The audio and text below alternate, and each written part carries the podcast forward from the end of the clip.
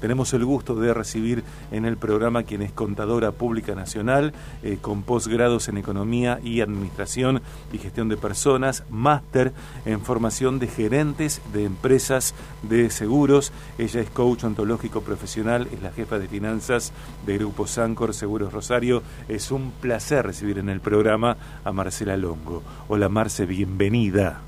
Hola Sergio, bueno, muchas gracias. Para mí un gusto, como siempre, acompañarlos en este momento del programa.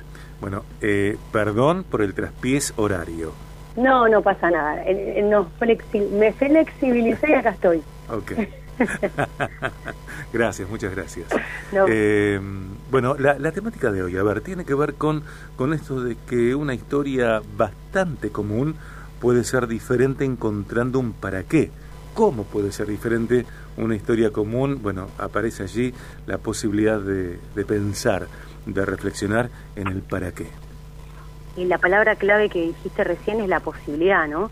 Eh, en, la historia bastante común del título eh, me refiero a que hay muchas situaciones en donde nos, nos levantamos por la mañana, a lo mejor sin ánimos, con, con una sensación de incomodidad, no entendemos bien por qué nos sentimos de esa forma, si anoche nos levantamos lo más bien y hoy estamos con ese desánimo, esa falta de energía. Y la mayoría de las veces decimos, bueno, es lo que hay. Viste que es una frase que se escucha bastante eh, en, lo coloquial, por ahí entre amigos, bueno, es lo que hay.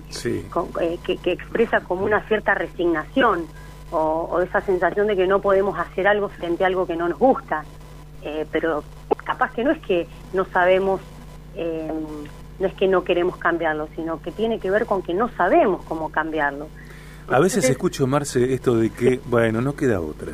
No queda otra. Bueno, viste que es bastante común y no queda otra. Y siempre hay otra posibilidad. tal cual. Eh, lo que pasa que, bueno, son esas, esas frases hechas o esas, esos em, refranes que quedan en la sociedad y que a veces se toman como verdades.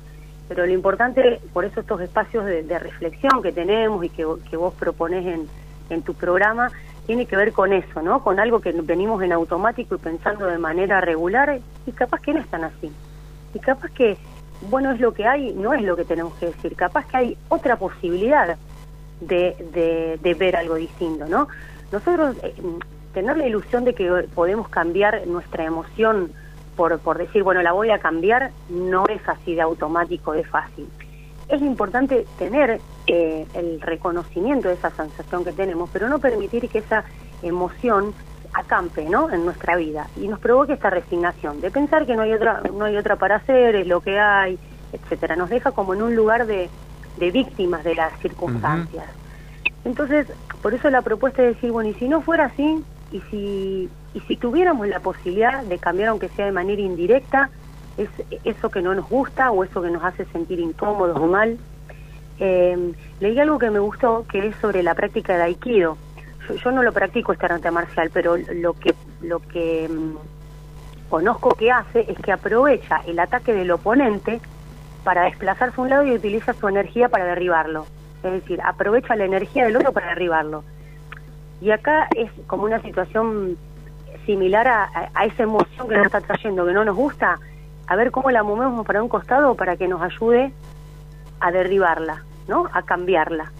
Entonces, eh, ¿cómo sería esto, ¿Cómo podríamos hacer cuando tenemos estas sensaciones de frustración o desesperanza, de impotencia? En primer lugar es aceptar lo que nos está pasando. Ese es un punto de partida simple, pero es eh, fundamental. Eh, de reconocer que nos sentimos así, que ese sentimiento está, nos guste o no, y querer negarlo o, buscar algún culpable de que porque tal persona o tal cosa me hizo sentir de esta forma, va a ser consumir una energía. Como dice el dicho, lo que resiste, persiste. Entonces mejor es no resistirse, el no resistirse, es aceptar que esto me está pasando, que así me estoy sintiendo ahora. En el segundo lugar es no, no esforzar en darle vuelta a la pregunta de por qué me siento así. Y, y acá hay mucha atención en el por qué el por qué puede haber miles de razones que ni siquiera nos demos cuenta realmente cuáles son, porque están en el inconsciente. Entonces, querer pretender eh, descubrir el por qué nos va a llevar a un lugar de mayor frustración, porque tal vez ni nos dimos cuenta. Lo que sí, por eso eh, en la historia bastante común, esto de cómo nos podemos sentir en, muchas situaciones, lo distinto sería de cambiar esta historia es hacernos otra pregunta. Es ¿para qué me siento así? Entonces, esta es una cuestión muy diferente al por qué, porque lo que busca la pregunta del para qué es un propósito o un sentido de para qué me siento así. Entonces, nuestra mente opera diferente cuando estamos enfocando la atención en una manera distinta.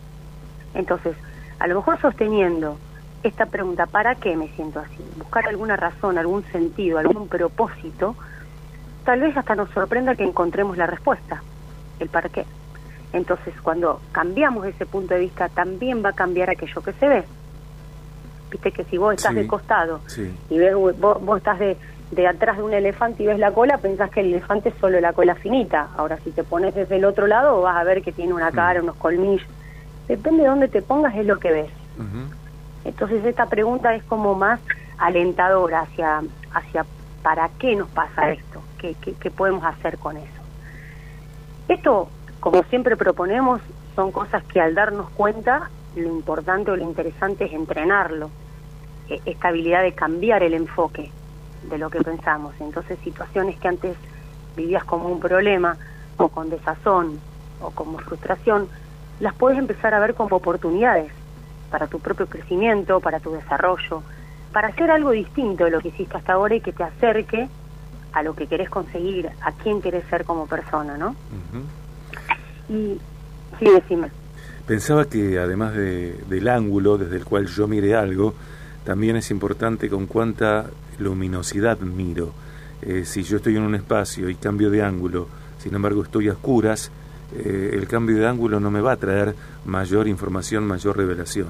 Creo que es importante eh, sumar puntos de vista y también observar, considerar, reflexionar con iluminación, con claridad, con discernimiento bárbaro. Y con, la intención esta de decir, bueno, a ver qué otra cosa distinta puedo ver de esto. Tal cual. Y no quedarnos en ese lugar, bueno, acá está oscuro, veo solamente una cola del elefante, será así. Y es lo que hay. Digo, la propuesta de hoy justamente es cambiar ese, es lo que hay, o el, las cosas son así y no, no se pueden cambiar, en, en, en entrenarse en esta habilidad de cambiar ese enfoque, cambiar la pregunta en el para qué, para que eso nos, nos, lleve a un camino de una oportunidad de crecimiento y desarrollo sin que sea una sensación permanente de sazón. Y acá lo interesante también es que lo que sabemos hacer es lo que verdaderamente nos capacita. Y hacer algo diferente puede mejorar nuestra vida y la de los demás. Y no solamente es importante saberlo, sino saber hacerlo. Que parece menor, pero, pero es importante, porque muchas veces decimos, no, bueno, eso ya lo sé viste que también es otra frase bastante común, eso ya lo sé. Bueno, ¿lo aplicaste? No. Entonces, además de saberlo, lo interesante es que si sabes que te puede ayudar en tu desarrollo, a tu mejoría, etcétera, es aplicarlo y practicarlo. Hasta que uno no lo hace pasar por la experiencia personal propia, uno está informado, no transformado. Yo puedo saber sobre algo, ahora lo vivo una vez que lo, lo experimento tal cual. Es como todo, ¿no? Un deporte. Claro. Podés saber la técnica de algo hasta que no lo hiciste, vos que haces boxeo.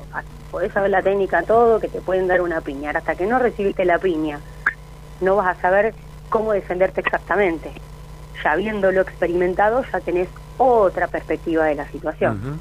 Así que bueno, la propuesta es esa, es decir, esas historias comunes que, que muchas veces nos hermanamos con un alguien en esos dichos eh, y nos conforman y nos dejan frustrados a todos o tristes o, con desesperanza, digo, poder ver algo diferente, hacer un enfoque distinto para darnos a luz a nosotros mismos y a nuestro entorno. Gracias, Marce, querida. Bueno, no, un gusto con ustedes y bueno, que terminen linda la tarde. Dale. Eh, eh, bueno, viste que bajó la temperatura. Para ir al río tal vez esté un poco fresco. ¿O no? con calor, estoy con calor igual, no se bajó, bajó, estoy en movimiento, entonces estoy como acalorada.